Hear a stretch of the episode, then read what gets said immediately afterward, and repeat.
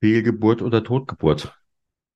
Jede dritte Frau, so die Statistik und auch ein Buchtitel, wobei ich vermute, da könnte es in der letzten Zeit auch eine deutlich höhere Zahl geben, erlebt diese Situation.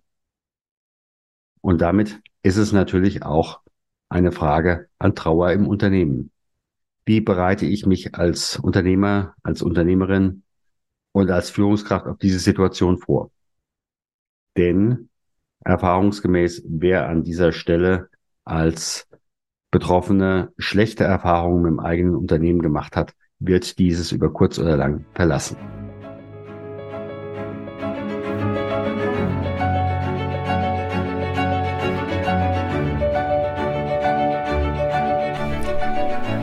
Schweres leicht gesagt.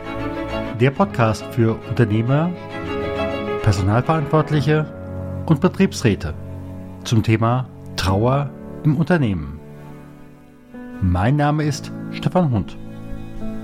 Bevor wir starten, bitte ich dich, diesen Podcast zu abonnieren, damit du auch in Zukunft jede Folge direkt frisch auf deinen Podcast-Player bekommst.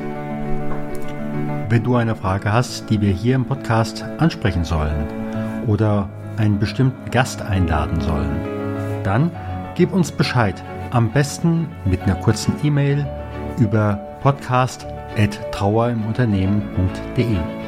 Und jetzt geht's los!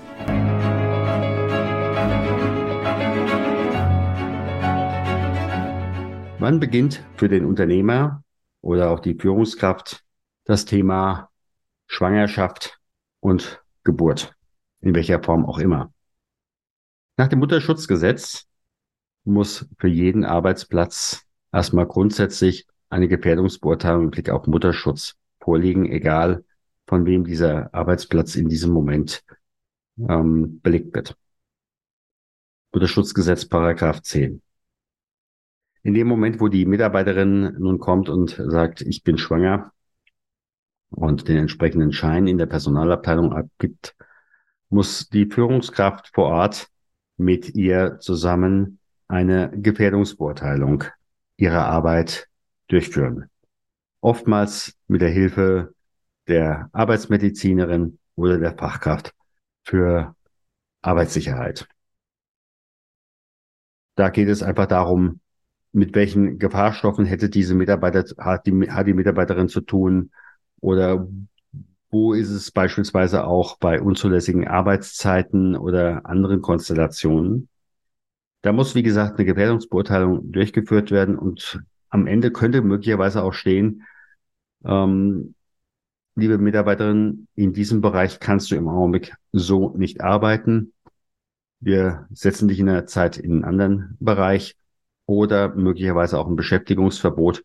Möglicherweise ist aber auch ähm, gar nicht wirklich so viel zu tun, außer dass beispielsweise ein Raum, wo sich die Mitarbeiterin zurückziehen kann während der Schwangerschaft, vorhanden sein sollte. Ist nun diese Gefährdungsbeurteilung durchgeführt worden, dann empfehle ich jeder Führungskraft im Anschluss, wenn sie wieder alleine ist, mal kurz innezuhalten mit dem Fokus, wie reagiere ich bei dieser Mitarbeiterin, die eben noch vor mir gestanden hat, sollte sie plötzlich und unerwartet nach einer Fehlgeburt oder nach einer stillen Geburt wieder vor mir stehen. Ich empfehle an dieser Stelle, sich mindestens zwei Szenarien einfach mal vorzustellen, was sage ich in dem Moment und die Ergebnisse dazu inkognito ins Handy einzutragen. Beispielsweise könnte man sagen, das macht mich jetzt unheimlich traurig. Ich hatte so mit dir gehofft, dass das in diesem Fall gut geht. Oder es könnte auch sagen, Scheibengleister. Und damit wirklich auch eine Anteilnahme zum Ausdruck bringen. Mehr braucht es in diesem Moment erstmal nicht. Am schlimmsten wäre es, wenn dann die Mitarbeiterin wieder vor einer schweigenden Wand stünde. Noch schlimmer natürlich, wenn es dann so manche unbeholfene Aussagen gibt, die mehr verletzen und so, wo man dann teilweise auch Mitarbeiterinnen und Mitarbeiter nachher mal konfrontieren muss, was habt ihr eigentlich gesagt? Wollt ihr das in dieser Situation hören?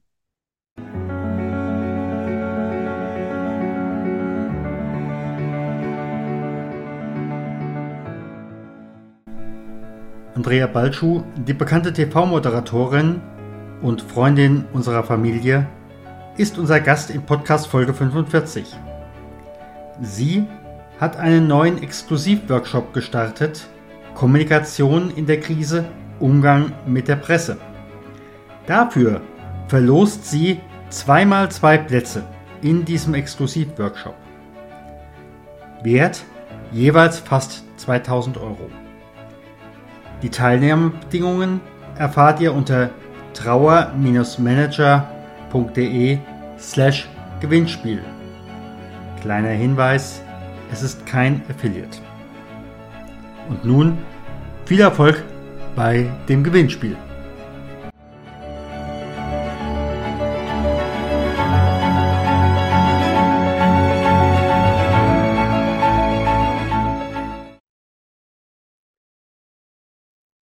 in diesem Moment, und das sollte man sich auch vorher überlegen, könnte man der Mitarbeiterin auch ein eins zu eins Gespräch anbieten. Inhalt dieses Gespräches ist zum einen, wie möchte die Mitarbeiterin, dass mit dieser Situation hier im Team oder auch im Unternehmen umgegangen wird? Was soll kommuniziert werden? Wo braucht sie Unterstützung? Und diese ganzen Sachen jede Führungskraft sollte sich überlegen, möchte ich dieses Gespräch anbieten? Kann ich dieses Gespräch anbieten? Warum könnte ich es vielleicht nicht anbieten? Das eine ist, ich kann mit der Situation überhaupt nicht umgehen, weil ich vielleicht auch im letzten Jahr selbst so eine Situation hatte. In dem Moment wäre es gut, das einfach auch ja zu kommunizieren und dann eine andere Führungsperson zu bitten, dieses Gespräch wertschätzend zu übernehmen. Man sollte sich auch selber überlegen, kann ich in diesem Moment die Tränen meiner Mitarbeiterin aushalten? Gegebenenfalls ist es gut, äh, sich in diesem Moment, wenn die Mitarbeiterin sagt, ja, das machen wir, äh, sich im Vorfeld auch ein Kurzcoaching zu holen. Ganz klar, ein solches Angebot, äh, ein solches Gespräch für die Mitarbeiterin ist immer ein Angebot. Die Mitarbeiterin kann immer auch sagen, ich möchte da jemanden Bestimmtes dabei haben oder auch ich möchte dieses Gespräch nicht führen oder äh, ich möchte dieses Gespräch nicht mit dieser Führungskraft führen. Beispielsweise, weil äh, diese Führungskraft ein Mann ist und äh, das sollte aus Sicht der Mitarbeiterin eher unter Frauen besprochen werden. Deshalb bitte, wenn es abgelehnt wird, bitte nicht persönlich fassen. Wenn die Führungskraft dann sagt, du bist mir das wert, ich bringe dir eine hohe Wertschätzung entgegen, ich nehme mir eine Stunde, vielleicht auch zwei, Zeit für dich.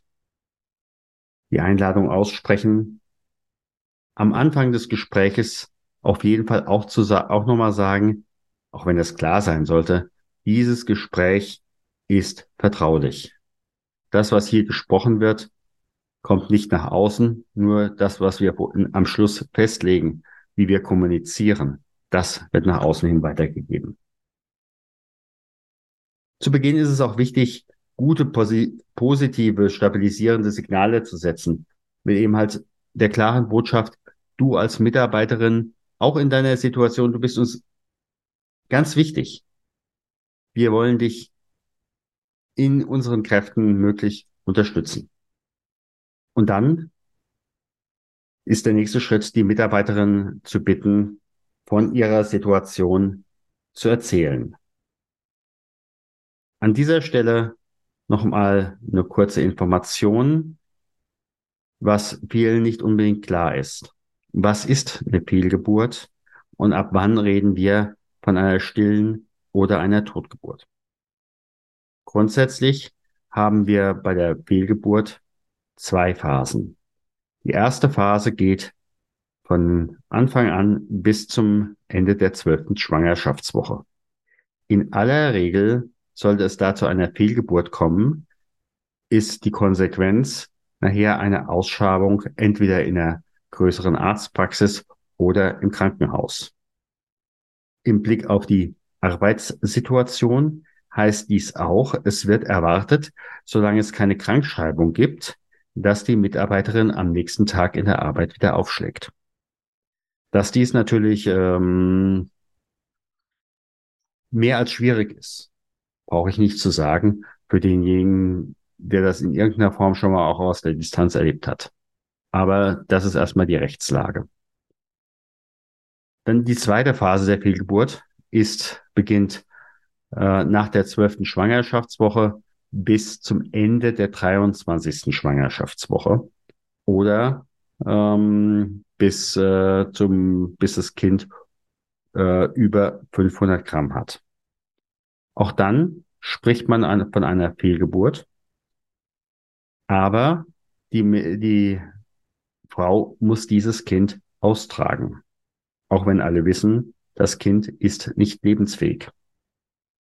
Und auch hier gilt vom Gesetzgeber her, wenn die Fehlgeburt sich ereignet hat, am nächsten Tag muss die Mitarbeiterin eigentlich wieder auf der Arbeit erscheinen. Dass das natürlich auch an dieser Stelle ähm, mehr als schwierig ist, brauche ich keinem zu sagen. In dem Moment, wo die 24. Schwangerschaftswoche erreicht ist oder eben halt die mehr als 500 Gramm, in diesem Moment ist es eine stille Geburt, denn der Schrei bleibt aus, oder eben halt eine Totgeburt und wird auch ganz normal ausgetragen wie eine normale Geburt. Und dann gelten die entsprechenden Mutterschutzgesetze auch mit der Möglichkeit, nachher erstmal zu Hause zu bleiben. Das Gespräch mit der Mitarbeiterin. Die Führungskraft lädt die Mitarbeiterin ein, erst einmal zu erzählen, was ist ihre Situation? Wie beschreibt sie ihre Situation? Möglicherweise auch ihre Not. Ist sie alleine? Wie sieht's äh, mit dem Partner aus? Äh, Gibt es da möglicherweise auch Stresshinweise? Ja. Welche Unterstützung braucht sie? Ähm, vielleicht von den Kollegen, vielleicht auch äh, vom Unternehmen. Nicht selten kommen an dieser Stelle als Hinweis Aussagen, die man vorher nicht für diese Mitarbeiterin auf dem Schirm hat. Und dann natürlich, wenn man gemeinsam überlegt hat, wie können wir mit dieser Situation hier im Unternehmen, hier im Team umgehen, wer übernimmt vielleicht auch was, wer ist vielleicht auch für eine gewisse äh, Zeit eine Doppelbesetzung bei schwierigen äh, oder bei wichtigen Projekten. Ähm, dann muss eben halt überlegt werden, wie kommunizieren wir das? Und äh, da sollte es dann natürlich ganz klare Absprachen geben. Wer sagt das nachher, dass die Mitarbeiterin beispielsweise sagt, ähm, liebe Führungskraft, sag du das bitte. Ähm, ich möchte aber auch im Anschluss, dass es einmal gesagt ist, aber ich möchte nicht weiter drüber reden. Ja. Dann als nächstes äh, nochmal der Hinweis, äh, manche fragen ja auch nach dem Motto, wie lange wird es dauern?